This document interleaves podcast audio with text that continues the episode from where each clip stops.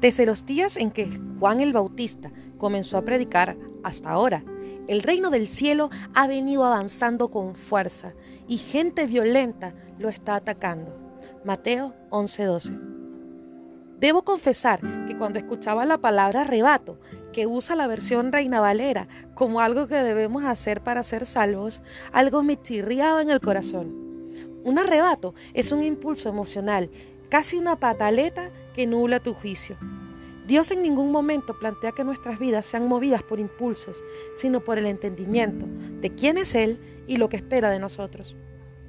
Hemos escuchado mil veces que los violentos arrebatan el reino, como, como que si la salvación es algo que obtenemos por el robo de algo y que debemos de alguna forma alcanzarlo en nuestras fuerzas.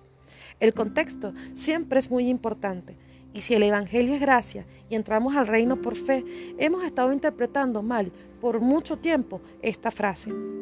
La verdad es que la violencia nace de un corazón que no ha sido transformado, porque estamos llamados a ser pacificadores.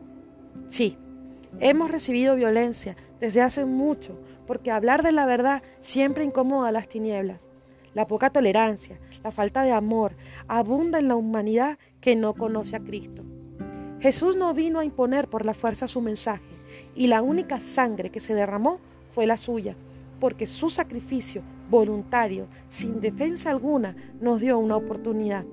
Sí, nos llama la fe a ser valientes, a ser mansos, que no es lo mismo que ser mensos. Pero no nos confundamos. No hay nada que arrebatar, porque nuestra victoria fue garantizada en la cruz. Nuestras batallas no se pelean en nuestras armas, y si lo intentamos, simplemente no veremos la mano de Dios en lo que hagamos. Pregúntate si tus peleas las estás luchando tú o el único que es realmente poderoso.